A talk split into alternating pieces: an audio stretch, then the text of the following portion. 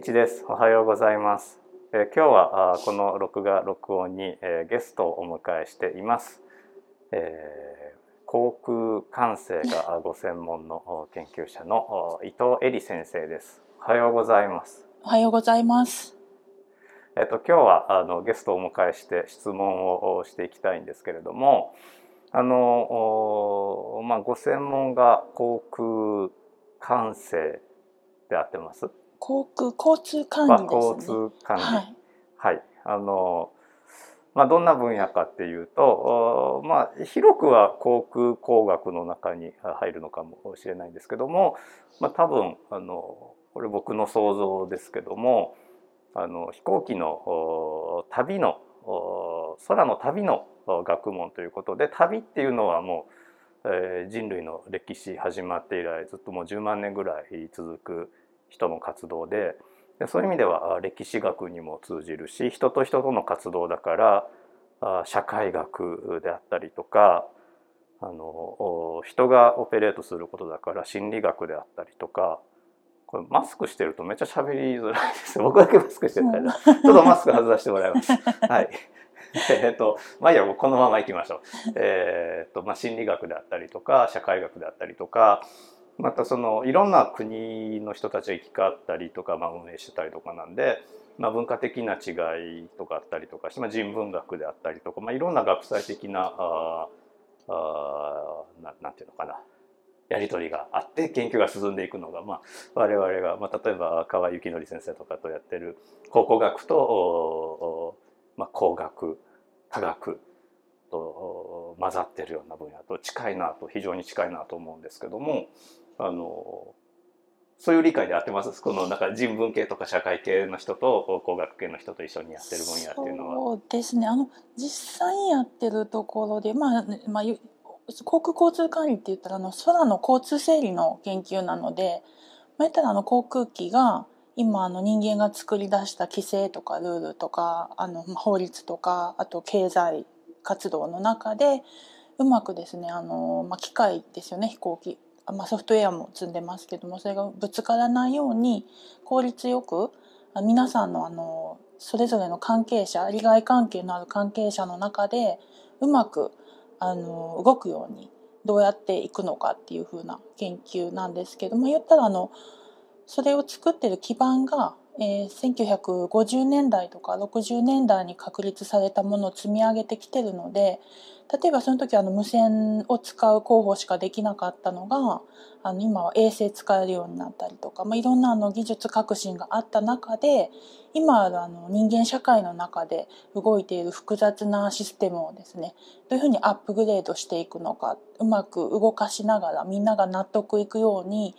えー動かどう動かしていくのかっていう学問なので、まあ、いろんな切り口があってあのデータサイエンスとも親和性が、あのよくてですねあってですねえデータを使ってどこにあの問題があるのかっていうのを調べたりとか数学的な数理モデルを使って、え複雑なモデルをですねコンピューターの中に再現して、えー問題とかですねボトルネックを探して改善策を見出したりとかですね。であとはですねあのデジタルツインなんかも言われてますけどもあの管制官とかパイロットさん実際の操縦者が操縦操作できる実験環境というのを大きいものを作ってですね新しいシステムを実際人間がどういうふうにあの受け入れるかどうかっていうふうな評価をしたりなんかして最終的にはあの国際基準ですね。あの空は一つということで国際基準に直していってえみんなであの使えるようにですねやっていくっていうのが研究なので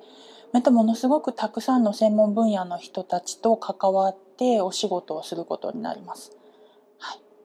まあ、ということは、まあ、さっき僕は言い忘れたんですけども法律の専門家とか、まあ、経済の専門家とかあ、まあ、ひょっとしたらその観光とか、まあ、そういう旅行の専門家の方とかも分野に入ってくるわけですね。それからまあちょっとお話聞いててあの感じたのはあの、まあ、昔からフライトシミュレーターっていう、まあ、コンピューターの世界でもコンピューターの応用分野としては割と古くからあるう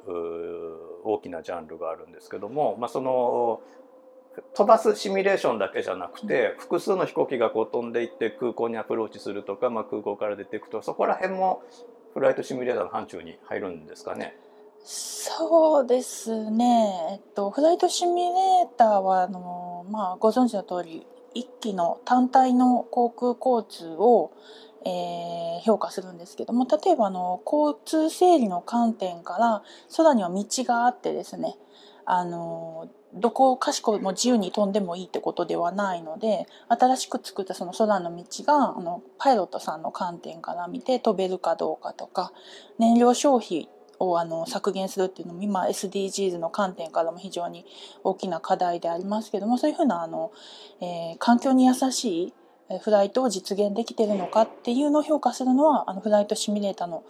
あの範疇であるんですけれども例えば複数のですね航空機例えばあの COVID-19 の前のあのピーク時になりますけどもあの世界の空には今この瞬間にですねあの約1万機程度の航空機が飛んでいる飛んでたこともあると言われていますそういうふうな1万機をですねフライトシミュレーターでまさかのシミュレーションはできないのでもうちょっと待機的なシミュレーションを行うっていうことをやります。それはやっぱりあのコンピューターの中でその航空交通を再現してですねもっと大きなあの範囲で見ていくのでそれはちょっとフライトシミュレーターの研究ではできないかもしれないですね。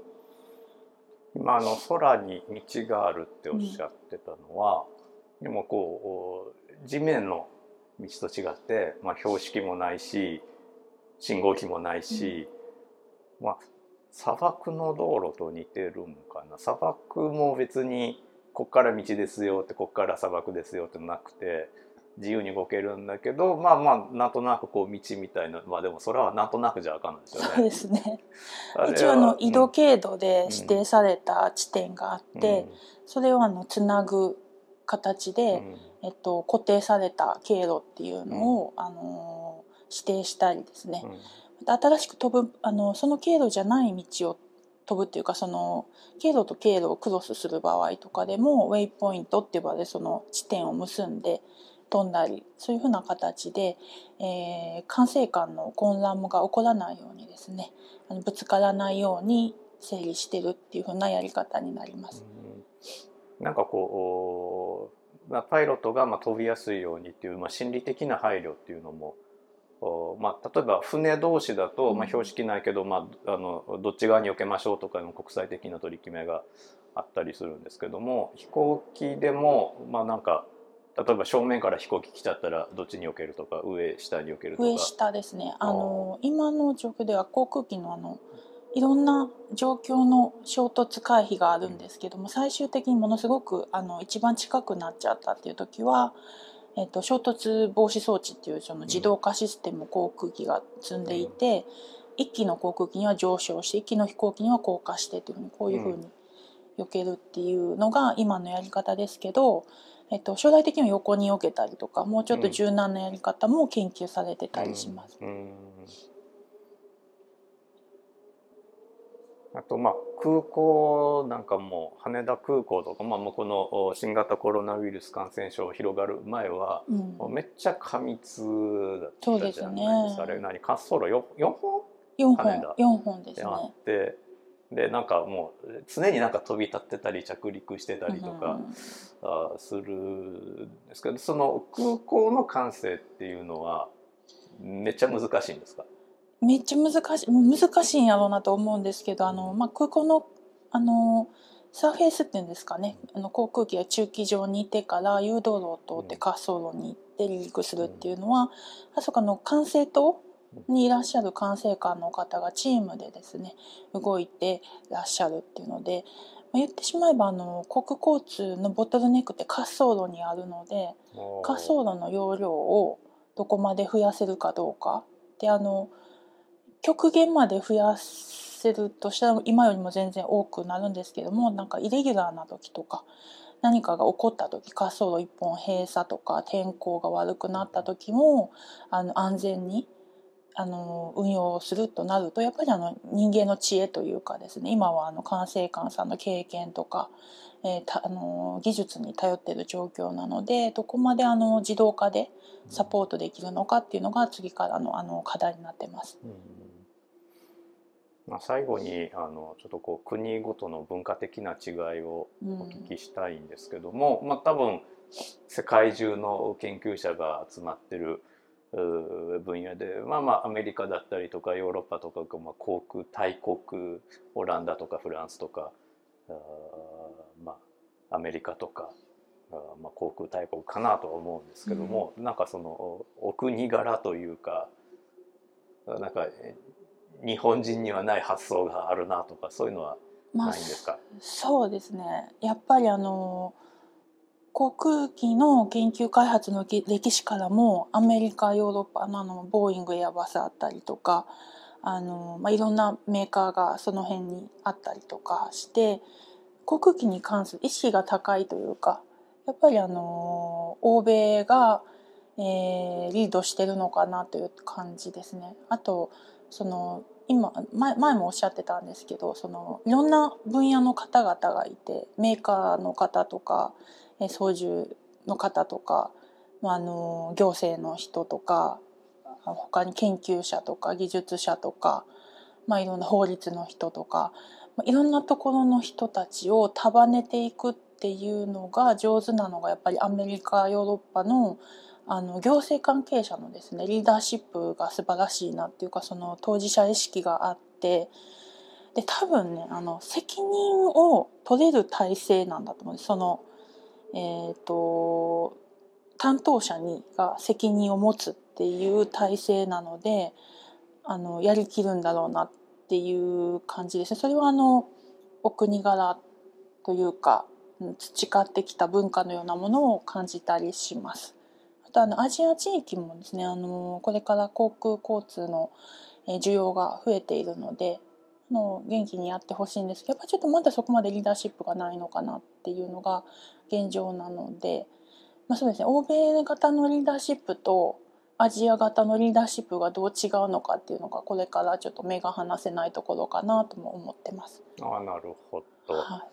い、まああの全然僕の印象ですけども、うん、まあ、日本が割とまあボトムアップに現場から積み上げてっていうのに対して、まあ、中国とかアメリカと似てて、まあ、トップ韓国もかなこう割とトップダウンで、えーまあ、その代わり上がちゃんと責任を取ると、日本の場合はちょっと上の方が責任をちょっと逃れるようなところがあるなというのが、まあ、現現場から見てるとそう思うんですけども、なるほど。確かにあの、まあ、ヨーロッパなんかはあの国が非常にたくさんこうもう地続きでたくさん集まってるので、うん、そういうトップダウンでやっていかないと、まあ、中国なんかも一つの国ではあるけども、まあ、まあ広いし、うん、国民も多いしもう文化もみんな違うしっていうので上からこうガツンと、えー、責任取ってやっていかないとまとまらない、まあ、ただその全地球的な交通っていうのを考えるとやっぱりそのタフな交渉力であったりとかそういう俯瞰的なものの見方ができたりとかそうですねないといけないのかな。うん、それはまあ、まあ、あらゆるこう学際分野に通ずる話ではあるんでしょうね。うん、なるほどね。今あの日本の女性があの活躍してるっていうのが結構顕著に国際舞台で現れていて、うん、私があの行ってる国連の会議なんかも担当してくれてる国連のあの議官さんっていうんですかねえー、担当官の人は日本の女性で、えー、すごくですねあのタフに世界を股にかけてやられてる。それを見るとですねあの勇気づけられたりしますね。はい、日本の男の人よりも女の人の方が国際舞台を それは言えてると思います。いいかもしれないですね。エジプトでも日本人女性が一番タフ、うん、そうそうそうそう。タフですね。あの結構、うん日本の日本じゃない世界のことで航空交通管理で使ってるあの通信環境のあの電波環境どどこでの電波環境を航空分野に割り振るかっていうのでそれを取れるかどうかっていうの航空分野では安全性の話だけど他の携帯電話とかの分野だとあのどこまで便利かとかそういう利便性の話になって経済の話になってくるのでその女の人があのその電波環境の交渉の会議に行ってあのすごい叫んでるって。笑ってたらダメなんですけどなんかすごい今日も叫んできましたっていう感じですね。そういう方々にあの支えられて航空機っていうのは安全に飛んでるんだということですね。まあ、これも今全然思いついたことなんですけども、うん、あのやっぱりほらなんかこう国際舞台出てくるまあ、日本の男性でどちらかというとまあこうちょっとエリートというか、うん、あのなんかこう現場叩き上げ系の人ってなかなか出てこないじゃないですか。ちょっとこうなんていうのかな。なんかちょっと奥下さん体質というか ちょっとカッコつけてる部分があってで多分日本ってまだまだ男性社会やからその女性でこう責任ある地位につこうと思うとやっぱそれそれなりにハードル超えてきてると思うんですよね。そう、ねそういう人たちのまあ、バイアスもあってだから国際社会で日本人女性っていうと、まあ、僕も国際会議とかをこう主催させてもらうことあるんですけども、まあ、日本人男性女性も大体半々呼ばせてもらって、うん、そうするとまあ一番発言の比率でとも9対1ぐらいで女性が発言されてたりとか。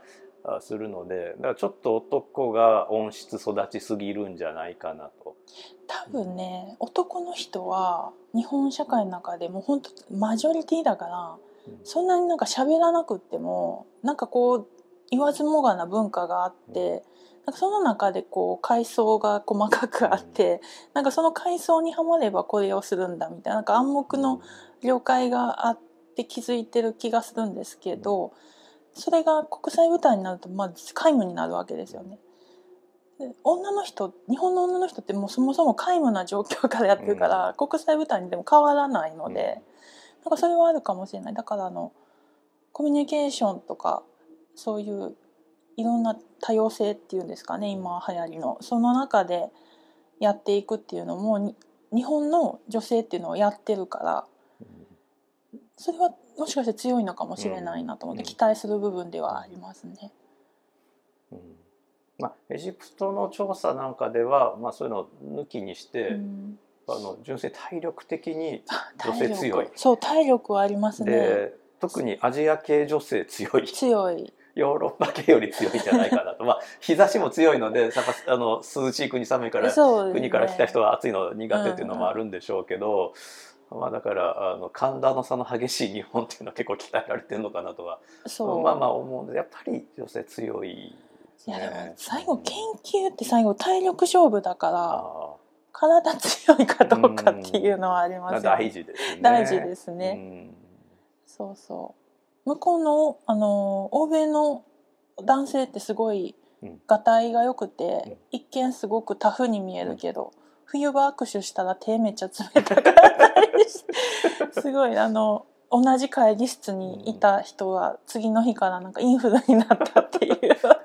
倒れていって私の手だけいつまでも暖かかったまあ男はねあのすぐ風邪ひくし熱出すしもう体がそうなんで仕方ないん。ですよそういうのは感じましたね。あの見かけと強さは関係ないっていう、うん、はいまあ、というわけでじゃあ今日はこの辺で,、はいね、えー、ということでの話かというと、まあ、学際研究ってまあいろんな人がいて、まあ、多様な分野があ集まり合ってるので、まあ、いろんな道、まあ、例えばこれからの学生さんとかで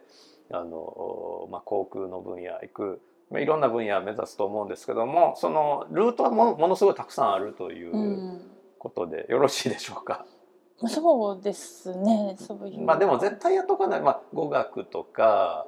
まあ、理系に進むにしてもちゃんとまあ国語力とか、ね、英語、まあ、分野によってはひょっとしたら今後中国語であったりとか。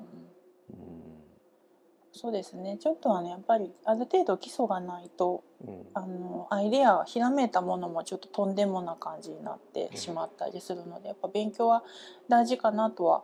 思いますね。インプットの勉強は大事かなと思いますけど。うんあまり枠にはまりすぎずに自由に、うん、あの発想を伸ばすっていう時間をたくさん取るのも大事かなとも思います。はい、えー、今日は伊藤恵里先生にお越しいただきました。ではまた次回のお動画録音でお会いしましょう。ではさようなら。さよなら